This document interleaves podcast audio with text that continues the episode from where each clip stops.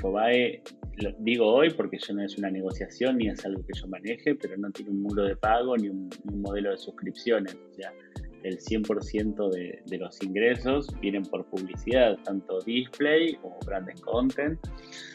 Entonces, eh, es muy importante el branded content. Creo que además es cada vez más importante.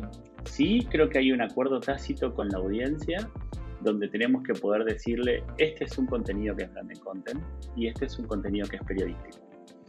No es, eh, me parece que no está bien el que uno quiera falsear el contenido publicitario diciendo que es un contenido 100% periodístico. Aunque venga una marca y nos pida que hagamos un contenido, ese contenido tiene que tener una noticia, tiene que tener algo que le importe al lector.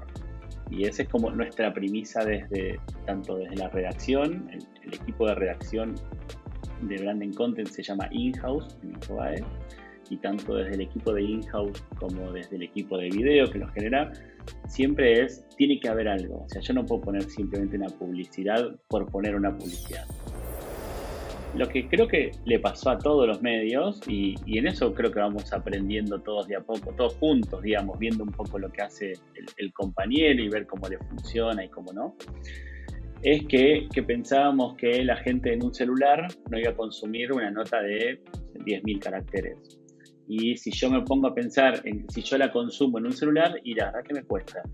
Pero creo que de a poco empezamos a ver, ¿y qué pasa si?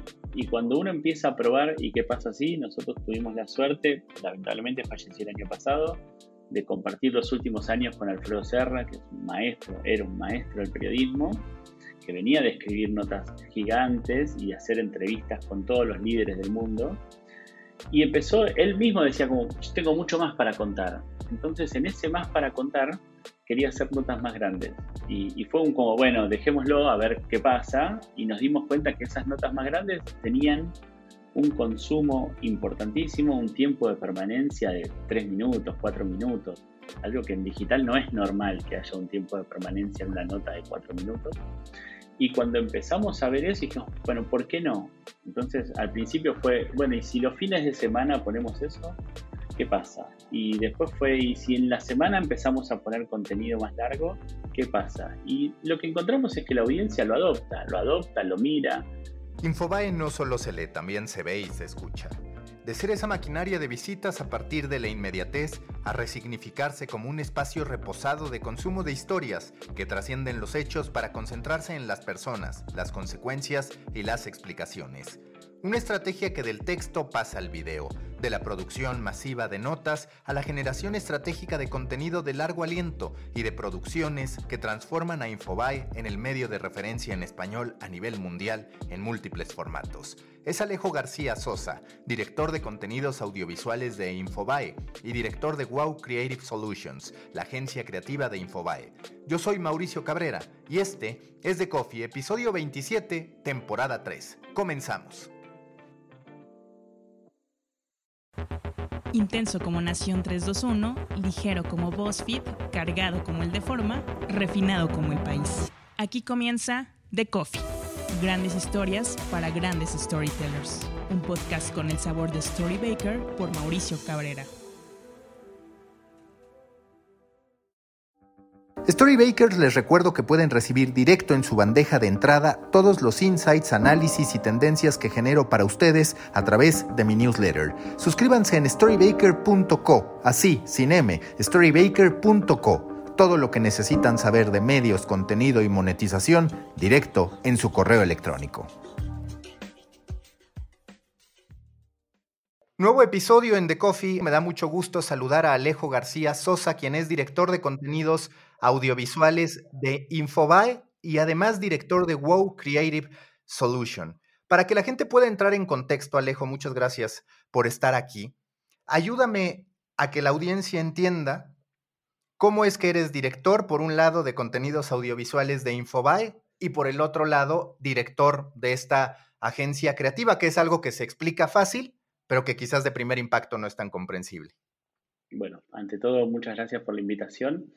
Y básicamente hasta principios de este año yo me, ocupaba de todo el Media Lab, que es el sector audiovisual de Infobae, donde hacemos tanto foto, video, podcast, digamos, todo lo, lo que tenga que ver con, con, la parte más multimedia.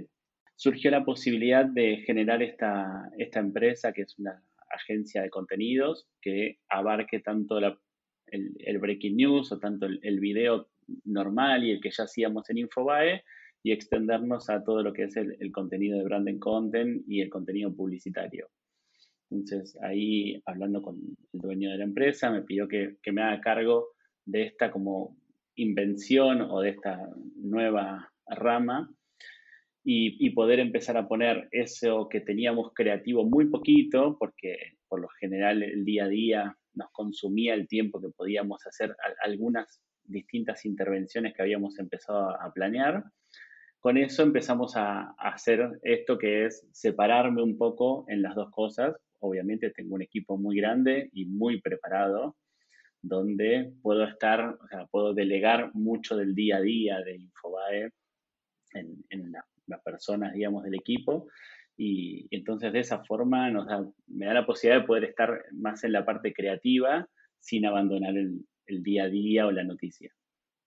¿Cómo llega Infobae a esa transformación? Porque lo platicábamos antes de empezar a grabar en una conversación que tuve con Omar Porcayo de Infobae México. Apuntábamos que en realidad la apuesta de Infobae, tanto en redes sociales diría como en materia de producción eh, audiovisual, no era muy significativa, no era muy notoria. Sin embargo, eso ha cambiado sobre todo en este 2021. ¿Cuáles consideras que fueron los cimientos, los pasos que ustedes fueron desbloqueando para decir, ahora sí es el momento de hacer esto, sí es el momento de mostrar que no solo tenemos dominada la distribución y la generación del periodismo escrito, sino que nos podemos trasladar a otros formatos. Bueno, eh, los cimientos o la idea empezó hace muchos años atrás, esta idea de empezar a, generar cada vez videos con mejor calidad y, y mejor cantidad de videos o, o más cantidad de videos pero mm, en los últimos años lo que se fue dando es la génesis de Infobae era tomar contenidos que fueran de la televisión, tomar contenidos de agencias, era hace, estoy diciendo hace 10 años atrás, ¿no? Era más un, portal que tomaba el contenido y lo repetía y lo ponía rápido y empezaba a generar su propio contenido cuando se hizo Infobae TV, que fue el primer ejercicio de tener una televisión o un ciclo en vivo que salía de, de 10 a 19 todos los días por streaming hace ya seis años. Ahí empezamos como a probar distintas, distintas cosas, distintos juegos, a ver cómo podíamos empezar a llegar a las audiencias, entendiendo que muchos de los que estábamos haciéndolo veníamos de canal de televisión, o sea, veníamos de contar una narrativa televisiva. Intentamos hacer esto mismo de generar entrevistas televisivas, pero por streaming. En ese momento funcionó muy bien, no funcionó como nosotros nos hubiera gustado, la verdad que el público tuvo mucha aceptación, pero no era como no era un modelo que en Argentina la gente estuviera tan acostumbrada a ver eh, entrevistas por streaming en vivo. Entonces, después de eso pasamos a trabajar con entrevistas on demand. La misma entrevista se hacía, se grababa, se sacaba los highlights y se empezaba a generar ese contenido. Y de a poco ahí empezamos a encontrar que, que había mucho que podíamos producir más allá del, del tomar de otros medios. Y, y, empezó ahí como esa carrera de empezar a encontrar también nuestro formato y, y empezar a, entrenarnos nosotros, sobre todo, en cómo deberíamos generar ese formato hicimos muchísimas pruebas y, y, de a poco fuimos encontrándole un poco la vuelta a las redes sociales para tener una personalidad en nuestros videos de redes sociales y no ser la copia de Playground o la copia de eh, AJ Plus, que son, digamos, siguen siendo portales que me encantan, pero yo no quiero copiarles a ellos. Nosotros nos costó encontrar nuestro formato. Pero creo que una vez que lo encontramos, empezamos a, a explotar de a poco eso. Eso y ya hace dos años empezamos a probar de vez en cuando, eh, hicimos un mini documental sobre la vida de Carlos Monzón, el boxeador, que le fue muy bien y ganó eh, un premio internacional. Entonces empezamos de a poquito como a hacer esa prueba de qué pasa si salimos de la nota para la semana, de salimos para esa nota inmediata y empezamos a probar pequeños formatos, pues la estructura en ese momento no nos daba, pero empezar a probar pequeños formatos. Entonces lo que hicimos fue distribuir algunas horas del equipo en poder trabajar en esos formatos como más realizados o más pensados como nos empezó a ir bien, de a poco fuimos generando más de esos contenidos. Algunos les va muy bien, otros les va bien y otros no les va muy bien. Pero, bueno, empieza a ser esa búsqueda de cómo empezar a contar distinto. ¿Cuál dirías que fue ese descubrimiento? Porque hablabas de cómo les costó encontrar ese sello que además fuera diferente a algunos de los medios que ya hacen buenas producciones en materia audiovisual. ¿Qué caracteriza desde tu perspectiva las producciones que sí que han funcionado para Infobae? Bueno, hay dos. Una es, no digo nada nuevo y lo decimos en periodismo desde siempre, es encontrar buenas historias. Siempre las buenas historias bien contadas terminan funcionando y las audiencias obviamente las toman como propias. Ese encuentro de las historias a veces se da naturalmente y a veces hay que buscarlos bastante. Después encontramos mucho esta línea de, mini documental donde podemos contar algo en, muy poco tiempo.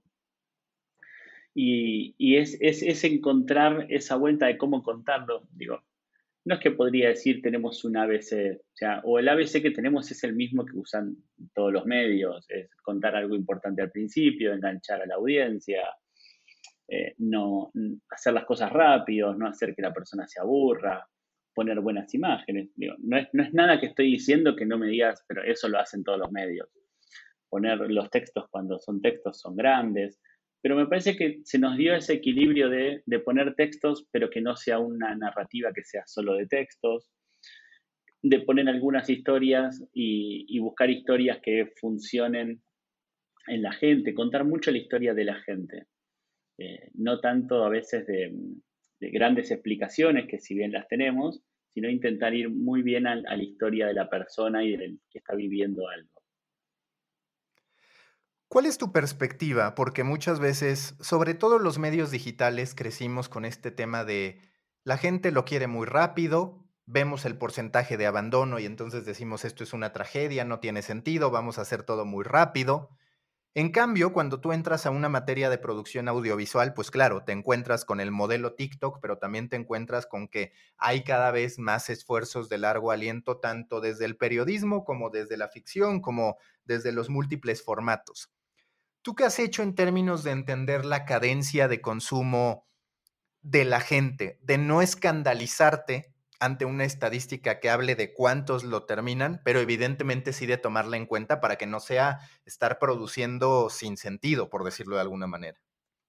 Bueno, creo que ahí es, primero es entender cuál es tu, audiencia, tu audiencia como medio, que igual en el caso de Infobae es muy amplia y, abarca varios países, entonces no es lo mismo un joven de 21 años en México que ese mismo joven en Chile o ese mismo joven en Argentina. Pero mm, creo que básicamente hay esas distintas formas o esas distintas historias que queremos contar, no siempre todas tienen que tener el mismo tiempo o la misma búsqueda. Hay historias que nos parecía que eran geniales y cuando las fuimos a grabar y, volvimos y las veíamos en la isla de edición, nos dábamos cuenta que esa historia, eh, habíamos imaginado un documental de 12 minutos y, y no daba para más de 6. Entonces, a veces es entender también y que los, editores y los realizadores sepan decirme, mira que esta historia que la habíamos imaginado como una gran historia, por algo, por lo general es más por problemas nuestros que del personaje que estamos entrevistando, pero por las imágenes, por la situación, por, por cómo habla esa persona, por la empatía, pero no es la historia que queríamos. Aprendimos muy bien a darnos cuenta de eso. Entonces, eh, no, seguimos intentando generar un contenido cuando nos damos cuenta nosotros mismos que ese contenido no va.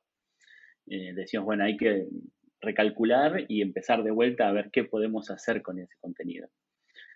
Y, después no me, a ver, hoy recién estaba viendo las estadísticas del mes pasado, de junio, y la tasa, o sea, en realidad los videos se vieron completos en un 55%. O sea que es una gran cantidad, es, es bastante alto tener más de un 50% de Hablando de tus videos del canal de YouTube. Ah, hablando, en realidad sí, yo estaba haciendo, hago un promedio entre el canal de YouTube, entre lo que se ve en Facebook, lo que se ve en la página, digamos, haciendo como un, combo de todo. En ese combo de todo llegamos a 215 millones de reproducciones y la tasa de completitud es del 55%. En eso entiendo que tengo videos de 45 minutos y tengo videos de 35, ¿no? O sea, tengo de todo un poco. Y mm, no, no me escandalizo en realidad porque siempre se mantuvo más o menos en ese mismo nivel. O sea, si, si en algún mes me diera 70%, diría qué pasó, y si en algún mes me diera 40%, empezaría a preocuparme de por qué hay tanto abandono. Pero yo ya llevo muchos años como director de Media Lab y siempre estuvo entre 50 y 60 oscilando. Entonces no, no me hago tanto problema, lo miro, pero no es una cosa que, que esté pensando en cómo atraer o no. Sí creo que hay que atraer a la audiencia desde los primeros segundos, porque si no todo el mundo se va rápidamente. O sea, es, es muy fácil cambiar de video, de noticia o, o, de posteo. Es muy, muy fácil, sobre todo en un teléfono. Es evidente que hoy Infobae está en una situación muy privilegiada a partir de los resultados que ha tenido con respecto al grueso de los medios de comunicación en español que se han ido contrayendo, que hoy atraviesan un gran dilema entre el periodismo que quieren hacer y el modelo de negocio que no necesariamente logran alinear, que ustedes han podido alinearlo desde mi perspectiva, pero viendo, digamos, tu unidad, esta unidad de contenidos audiovisuales, entendiendo que también está la agencia creativa, ¿qué tan sustentable sería esta parte que tú haces, esta producción de video, sin el aspecto creativo de poder estar desarrollando el branded content? Es decir, ya encontraron el punto en el que la sola producción de video, lo que ustedes invierten, es sustentable o todavía se vale, digamos, de estas producciones que hagan, que hacen para, para marcas y demás para encontrar el equilibrio? No, creo que eso no, le pasa a todos los medios y Infobae, lo digo hoy porque eso no es una negociación ni es algo que yo maneje, pero no tiene un muro de pago ni un, modelo de suscripciones. O sea, el 100% de, de, los ingresos vienen por publicidad, tanto display como branding content. Entonces, eh, es muy importante el branding content. Creo que además es cada vez más importante. Sí, creo que hay un acuerdo tácito con la audiencia donde tenemos que poder decirle, este es un contenido que es branded content y este es un contenido que es periodístico.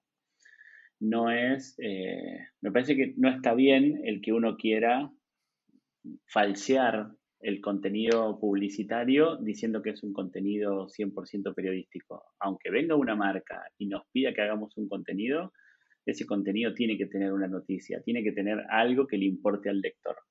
Y esa es como nuestra premisa desde, tanto desde la redacción, el, equipo de redacción de Branding Content se llama in-house en Infobae, y tanto desde el equipo de in-house como desde el equipo de video que lo genera, siempre es, tiene que haber algo. O sea, yo no puedo poner simplemente una publicidad por poner una publicidad, porque para eso están todos los modelos donde se pueden poner publicidad, el pre-roll, el display, bueno, eh, banners, todo lo que uno quiera que ya existe como publicidad. Entonces, eh, creo que eh, el modelo cada vez va a ir aumentando más, cada vez va a ir, está, más la necesidad de generar contenido de branding content. Vamos a ir viendo en tu perspectiva cada vez más contenido long form en español, porque casi siempre uno hace una búsqueda y en inglés, sobre todo de temas como los que nos apasionan a nosotros, encuentras notas tan extensas que a veces dices, en una sentada no lo puedo terminar. Y en español, por lo general, terminas encontrando mucho notas breves. Eso es algo que ha ido cambiando en Infobae. Eso es algo que, digamos, empieza a tener un manejo distinto de tiempos. Es algo que yo te diría, yo también he ido viendo en mi newsletter, ¿no? Para mí el contenido es hasta cierto punto como un acordeón donde yo puedo contarte la esencia de algo en un mensaje en Telegram, pero posiblemente también te puedo hacer algo de 20, 30 minutos que te interese. ¿Qué tiempos ustedes han identificado, y lo hablábamos antes de grabar, en esta creación de contenido para poder ofrecer momentos de consumo distintos y también duraciones distintas, acorde a, como tú dices, el tipo de público y posiblemente el momento de la historia. Bueno, creo que hay un momento de la historia y hay un momento de en qué momento la audiencia se acerca a esa historia. Lo que creo que le pasó a todos los medios, y, en eso creo que vamos aprendiendo todos de a poco, todos juntos, digamos, viendo un poco lo que hace el, compañero y ver cómo le funciona y cómo no, es que, pensábamos que la gente en un celular no iba a consumir una nota de 10.000 caracteres. Y si yo me pongo a pensar en si yo la consumo en un celular, y la verdad que me cuesta. Pero creo que de a poco empezamos a ver, ¿y qué pasa si? Y cuando uno empieza a probar, ¿y qué pasa si? Nosotros tuvimos la suerte, lamentablemente falleció el año pasado, de compartir los últimos años con Alfredo Serra, que es un maestro, era un maestro del periodismo, que venía de escribir notas gigantes y hacer entrevistas con todos los líderes del mundo. Y empezó, él mismo decía como, yo tengo mucho más para contar. Entonces, en ese más para contar, quería hacer notas más grandes. Y, fue un como, bueno, dejémoslo a ver qué pasa. Y nos dimos cuenta que esas notas más grandes tenían un consumo importantísimo, un tiempo de permanencia de tres minutos, cuatro minutos, algo que en digital no es normal que haya un tiempo de permanencia en una nota de cuatro minutos. Y cuando empezamos a ver eso, dijimos, bueno, ¿por qué no? Entonces, al principio fue, bueno, ¿y si los fines de semana ponemos eso? ¿Qué pasa? Y después fue, ¿y si en la semana empezamos a poner contenido más largo? ¿Qué pasa? Y lo que encontramos es que la audiencia lo adopta, lo adopta, lo mira, lo mira en otras formas, ¿no? O sea, lo más factible es que no lo mire en el bus yendo a trabajar y lo mire desde el teléfono, que se lo guarde, que, lo mire a la noche, que lo mire en otro momento. Pero creo que, que hay, y lo que preguntabas de los tiempos, el tiempo de consumo de una nota corta no dura más de dos minutos, dos minutos y medio. O sea, eso para mí es como la nota breaking news o la nota que uno puede consumir en el celular o en Instagram TV, no es mucho más de dos minutos y medio. Pero después hay otro formato que llega entre seis y nueve minutos, que es más como ese que, que uno tiene un poquito más de tiempo, que lo va a ver en el horario de almuerzo, que lo va a ver cuando está viajando, que lo va a ver cuando llegó a su casa, que lo va a ver al acostarse. Y después encontramos que están esas otras notas que por lo general perduran más en el tiempo, con videos de 30 minutos, con videos de 25, 30, que ya tienen otro consumo. La persona que lo va a ver se sienta en el sillón de su casa, lo pone en el Smart TV y lo consume de otra manera. Bueno, es raro pensar que alguien en el tren va a ir viendo un contenido de 25 minutos. ¿Tú de qué manera intentas equilibrar para que el grueso de tu contenido perdure en el tiempo? Porque pues obviamente cuando hablas de un long form tienes que cuidar que ese contenido no muera muy rápido porque entonces costo-beneficio parece que se te ha ido. ¿Tienes algunas máximas, algo establecido para comunicarle incluso a tus periodistas de, mira, es que esto puede ser así porque la realidad es que el producto no va a vivir tanto en comparación a, por ejemplo, los últimos días de Maradona, que por supuesto tiene su momento de consumo muy alto, pero que es algo que a futuras generaciones les podría seguir interesando. Sí, lo que intentamos ahí es que no sea temporal, digamos, no basarnos en, cosas temporales. El de Maradona tenía una temporalidad porque se hizo muy poco tiempo después de la muerte de Maradona, pero, pero más allá de eso, el, resto intentamos que no sea algo temporal. Y lo que les pedimos a nuestros periodistas cuando están haciendo la entrevista es si este va a ser un formato que queremos que perdure en el tiempo, no estemos hablando de lo que pasó en los últimos 15 días en la Argentina o en la región, excepto que lo que pasó sea algo que también perdure en el tiempo. Pero, pero la idea es, no vayamos a preguntarle a un político lo que pasó en esta semana, porque esa nota no va a durar más de una semana. O sea, a la semana el político va a hablar en otro lado, va a decir otra cosa y ya la noticia va a ser otra. Entonces, lo primero que intentamos es no a esa temporalidad.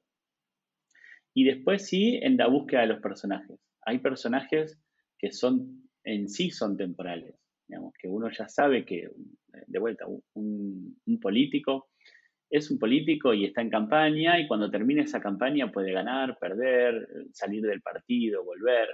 Entonces, en, eso intentamos que, ese tipo de nota sea una nota que se consuma en esa semana, sabemos que se va a consumir en esa semana, le ponemos los recursos. No es que tiene menos recursos que, que un formato más largo. Es distinto, es distinta la búsqueda. El formato más largo lo revisamos 14 veces porque queremos que dentro de un año la gente lo siga viendo. Cuando le explicas a la gente los distintos productos que has creado, que han producido, ¿Qué les dices? Hablando pues directamente de los documentales que has hecho, de estas secciones particulares que te han funcionado también bastante bien, ¿cuáles son para que la audiencia conozca cada uno de los productos, al menos de los que para ti son más representativos y manifiestan lo que quiere Infobae con su estrategia de video? Bueno, los, los micro documentales es una pieza importante. Intentamos hacer al menos uno cada 15 días, seguro hay algunos que funcionaron muy bien y son siempre historias de vida. Vamos directamente a la historia de vida, a la historia de vida de la terapia intensiva con COVID, a la historia de vida de un paciente, a la historia de vida. El año pasado hicimos una de un chico que era hipacúsico y que como era nadador y que como no podía ir a entrenar, los padres hicieron con, chapas y, y demás, con plásticos, una pileta para que él entrenara cuando nos enteramos de eso, hicimos la nota y una persona que fabrica piletas vio esa nota, le conmocionó tanto lo que los padres habían hecho que se puso en contacto con nosotros para regalarle una pileta profesional para que ese chico pudiera reemplazar esa pileta que la calefaccionaba leña, digamos, era muy precaria, con una pileta profesional. Cuando nosotros nos enteramos de eso, más allá de que el documental había quedado lindo. O sea, el documental es lindo, es una linda pieza audiovisual y es una hermosa nota. Pero cuando dijimos, está perfecto, o sea, si logramos cambiarle la vida a una persona, entonces estamos haciendo bien las cosas. Eh, los documentales para nosotros son una pata importante. Después está el ciclo Confesiones, que básicamente es cruzar dos personas conocidas. Se, se hizo la versión argentina, ahora estamos viendo de, plantear alguna versión en México para ir a hacerlo a México. Y, la idea es tener dos personas conocidas que no sean exactamente del, del, mismo rubro, o sea, un actor con un periodista, un deportista con una cantante, y ponerlos a conversar sobre algunos tópicos que le vamos dando, como la infancia, los logros, las victorias, eh, los fracasos, la muerte, y poder tener esos tópicos que son un poco los tópicos universales, y cuál es la mirada de ellas, y, encima se van, se van preguntando, porque al ser dos personas conocidas, conocen la vida del otro, entonces le empiezan a, interrogar más, este, intentando como generar una amistad en, en esa hora y media que charlaron juntos, que se llama Confesiones. Hicimos un ciclo que se llama ¿Cómo llegó hasta aquí? ¿Cómo llegué hasta aquí? Que es básicamente una persona que hoy es una persona conocida por conocida en los negocios, conocida en el arte, conocida en el espectáculo, en los deportes, que nos empieza a contar cómo es que de repente, o sea, no sé, si en su infancia empezó a conocer, tenía ganas de hacer eso, si se lo encontró, si le pasó en la adolescencia, cuándo se dio cuenta que esa era, era su vocación, todo lo que tuvo que hacer para llegar a eso, porque toda persona exitosa eh, teniendo en cuenta el éxito como, el, éxito, el fruto de un esfuerzo, seguro para ese esfuerzo tuvo que dejar de hacer otras cosas. Entonces, eh, un poco cuando uno dice, ah, pero mira qué bien, este se ganó una medalla de oro en, los Juegos Olímpicos. Ah, qué suerte que tiene. No, no tiene suerte. Hace ocho años que entrena 10, 12 horas por día.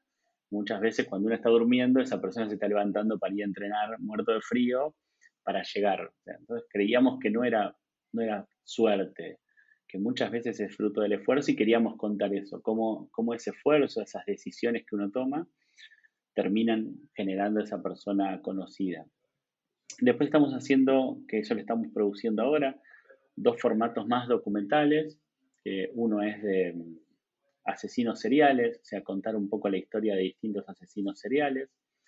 Y el otro es recorrer las historias, esas historias mínimas que le decimos, esas pequeñas historias de, personas que son grandes historias, pero que como la persona no es conocida, no tiene un ámbito, no tiene un pariente, no tiene el, acceso a un medio de comunicación, esa historia queda perdida. ¿Y cómo haces para alinear estas producciones con el modelo de negocios? Ya más o menos me platicabas, pues en efecto, depende de la publicidad, a partir de eso se logra, pero hablando en específico de esta producción de video, ¿ustedes qué objetivos se ponen al hacer esto? Que por supuesto es una diferenciación cualitativa que cada vez se aprecia más, es una diferenciación cualitativa que abre puertas a después colaborar con otras plataformas que ya he visto que ustedes mismos dicen, por ahora nos queremos entrar en construir nuestro propio canal, nuestra propia distribución y demás. Pero, y si quieres lo escalamos, lo crecemos, no solo para Infobae. Muchas veces yo platicando, por ejemplo, con youtubers o con los propios periodistas de medios de comunicación, dicen, es que hay algo que está roto, porque yo como youtuber ya hice cierta audiencia, por ejemplo, con determinado tipo de producción.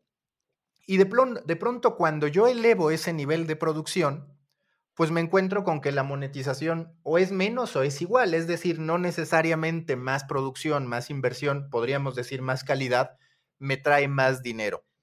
¿Cómo percibes tú que esto, si es que se puede, se pueda empatar para hacer que estos esfuerzos de calidad puedan derivar también en, en un modelo de negocio sustentable que haga que no solo medios que han encontrado un muy buen éxito económico a partir de la construcción de su negocio, que es Infobae, puedan hacer este tipo de esfuerzos. lo, que, que, nosotros nos funcionó mucho y nos está funcionando para buscar es el, el, patrocinio de alguna empresa o de algunas empresas para les contamos esta idea de queremos contar esto, ¿no? O sea, nosotros sabemos que hay muchas marcas en Argentina y en la región que la idea de mostrar que una persona se esfuerza durante toda su vida y consigue tener algo importante y ahora lo vemos como una persona reconocida, pero es que en algún momento esa persona tuvo 15 años y decidió, en lugar de ir a bailar, eh, quedarse estudiando. Eh, eso sabemos que a algunas marcas les va a venir bien, o sea, tienen esa misma idea, tienen esa misma misión. Entonces buscamos entre ellos y dijimos, bueno, mira, nosotros tenemos esta idea, queremos contar esto son, estas son los personajes, estas son las personas con las que vamos a charlar y queremos contar esta historia. Y hay algunas marcas que siempre es como, bueno, dale, yo te ayudo con, el patrocinio de esas historias. Lo único que les pedimos es que no sea una necesidad editorial, o sea, que, ellos no se metan en lo editorial porque nosotros les aseguramos que son personas que realmente cumplieron con ese esfuerzo y que está alineado a esa misión de la marca. A nosotros lo que nos viene funcionando mucho es eso, es generar, o sea, generar contenido. En el momento de generarlo, ir a buscar alguna marca que nos acompañe y que tenga una, visión similar a la nuestra en ese contenido y, ellos nos hacen, ellos son los que pagan un poco la propuesta y hasta ahora las que hicimos, todas las marcas decidieron que querían si hacíamos un episodio 2 o si hacíamos una segunda temporada, querían también acompañarnos porque de repente, ayer o antes de ayer estaba reunido con el director de redes sociales y me decía que el video más visto de TikTok es un video de, confesiones, que nunca hubiéramos pensado que un video grabado en 16 novenos, pensado para un, formato largo, un cortecito de dos minutos, fuera el más visto de TikTok. Pero entendemos que, bueno, hay un montón de gente que quiere ver eso. Las marcas, por suerte, nos acompañaron en ese patrocinio. Y que lo que resulta evidente, ahora tú lo mencionas, pues es que no se trata tanto de vender contenido, piezas sueltas, sino de vender conceptos, o podríamos decir de vender productos. A ver, yo tengo este enlatado que tiene ciertas características que te viene bien a ti, marca.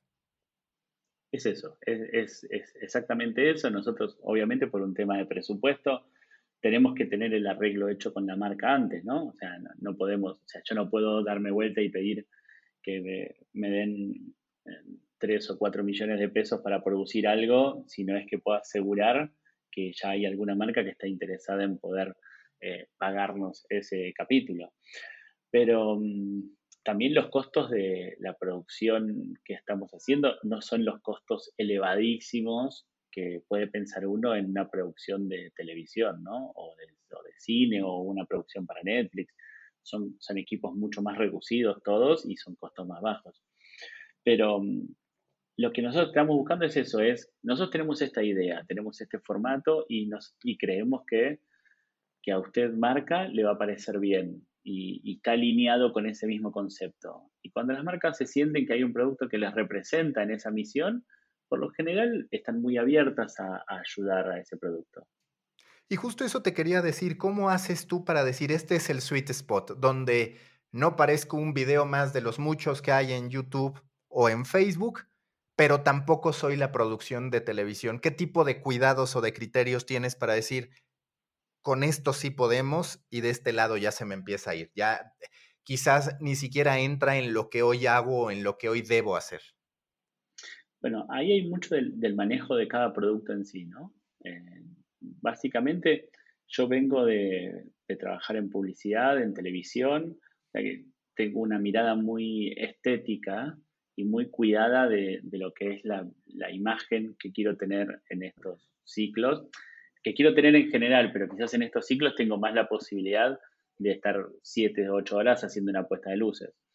Pero mm, ahí hay una mirada estética donde intentamos ver qué, es lo que queremos contar. Obviamente miro 50.000 referencias de, medios, de plataformas, de series, para entender bien cómo hicieron otros que, lo saben hacer y muy bien, ese juego, eso que quiero, esa necesidad de que sea íntimo o esa necesidad de, de en algún momento alejarme y empiezo como a investigar eso en cada formato y después es, bueno, es hacerlo, ¿no? Es ir y, montarse en el estudio y buscar los lugares adecuados, un equipo de gente que, sea muy profesional en lo que hace y empezar a, trabajarlo. No hay una, una máxima, o sea, sí, por ejemplo, mi máxima es utilicemos excelentes lentes y no necesariamente utilicemos la cámara más cara, pero es como muy técnico eso el, lente y la luz para mí valen más que la super cámara.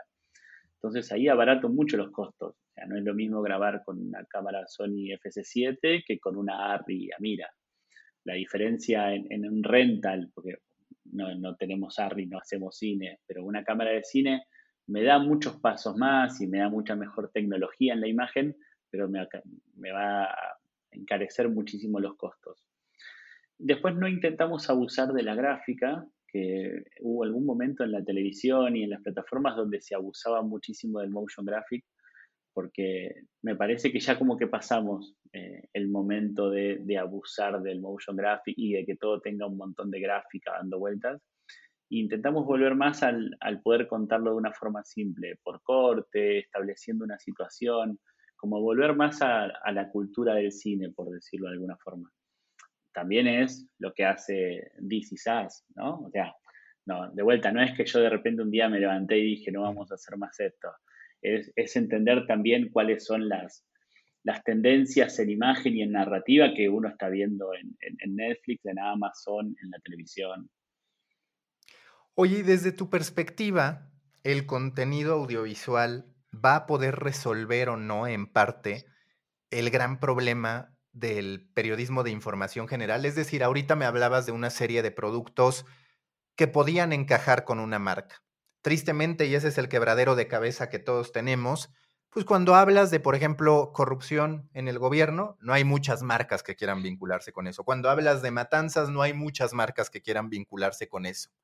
En tu opinión, cuál va a ser el camino para ese periodismo de información general o nos tenemos, o de temas duros, para decirlo de alguna manera, o nos tenemos que hasta cierto punto resignar a que sean todos estos productos con, eh, con ángulos que pueden ser más empáticos, más sencillos de abordar para las marcas, los que sustenten el periodismo duro, el periodismo de denuncia.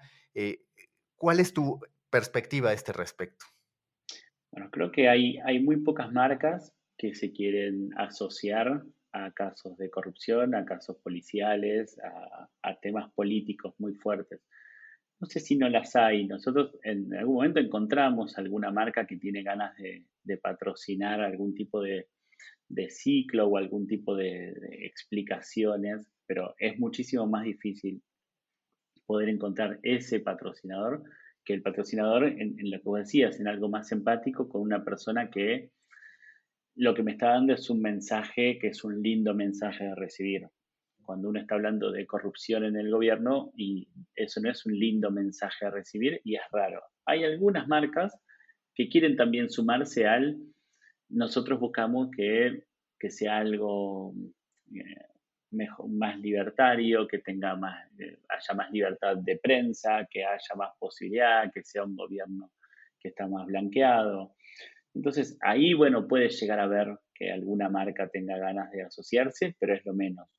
Yo creo que esos modelos, o sea, por lo menos en, la organización, es, ese tipo de contenidos es un contenido que, va a sacar más plata por, por display, por pre-roll, por lecturas, por page views, que, que venga un contenido a, a, una marca a querer asociarse a ese contenido. Eh, hay que encontrar, me parece, el equilibrio. Si yo hiciera solo contenido lindo y empático, quizás hasta me podría dar el lujo, y esto lo digo muy a nivel personal, de no tener pre-rolls o de no tener banners, o de, porque total, seguro voy a encontrar marcas que se asocien. Y si yo hiciera un contenido que es solo de corrupción y solo de denuncia política, es muy factible que tuviera que trabajar mucho más con, un modelo de suscripción, con un modelo de, display o con un modelo de pre-rolls, porque lo que voy a necesitar es que la gente entre y lo consuma y no tanto con una marca asociada. Creo que hay que encontrar el equilibrio en las dos cosas. Cuando hablas de branded content, ¿cuáles serían tu caso o los casos que destacarías de decir, me gustó mucho cómo ejecutamos esto o los resultados fueron muy destacados? Hicimos un acuerdo con, Fila el año pasado, que funcionó muy bien, con la marca de ropas. Hicimos un... Y, o sea, se inventó un formato con un, cantante de trap que, se llama Duki, no sé si lo conocen, de, Argentina, y se inventó un formato que en realidad era como una, una charla distendida, pero que se terminó llamando Fideos con Duki. Y, y ese Fideos con, Duco en realidad, para hacer el juego con el Tuco. Y, ese formato funcionó muy bien porque era una charla muy distendida, donde él estaba muy relajado y podía charlar muy, fuera de micrófono, como se decía anteriormente, con la persona que lo estaba entrevistando. Entonces, esos fueron como, me, viene ahora a la cabeza como grandes formatos. Hubo uno que se hizo con, estoy mal porque no me acuerdo bien cuál era la empresa de celulares, creo que era Motorola, donde aprovechamos un eclipse de los grandes que hubo el año pasado, el anteaño, y se hizo como todo un manual de cómo hacer para sacar fotos eh, al cielo, y me parece que ese también estuvo muy logrado porque tuvo mucha aceptación, porque funcionó muy bien en cuanto a audiencia, pero además encontramos muy bien esto de cómo contarlo de otra manera.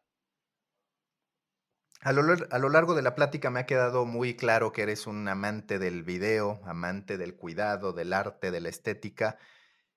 ¿Qué espacio tienes para el audio y qué percepción tienes sobre esta tendencia que es el podcasting?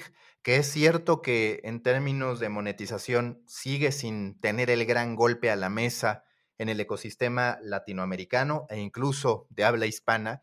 ¿Cuál es tu perspectiva sobre el momento en que se encuentra la industria del podcasting en español y por el otro lado el modo en que Infobae debe participar o no en este movimiento, en esta creación de apuestas por audio?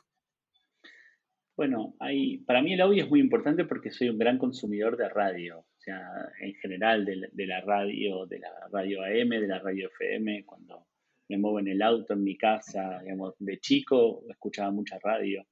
Entonces, a mí me gusta y me parece que la cercanía que tiene el estar escuchando a una persona con, auriculares o con una radio, eh, da una empatía con la persona que está hablando que es difícil que se dé en otros medios.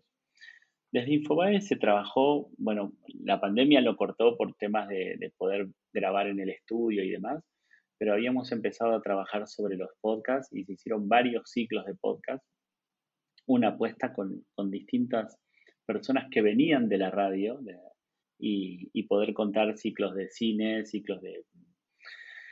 Había de cine, había de política, había de entretenimientos. Eh, de filosofía, bueno, se hicieron como varias eh, que funcionaron muy bien. Es cierto que hoy el podcast no es no es algo que vaya a ser millonario a nadie en Latinoamérica. No, no, no existe el consumo que puede haber quizás en Estados Unidos, donde una persona podría dedicarse a hacer un podcast y con eso vivir tranquilamente. Pero creo que va a ir creciendo mucho porque el consumo va a ir creciendo mucho.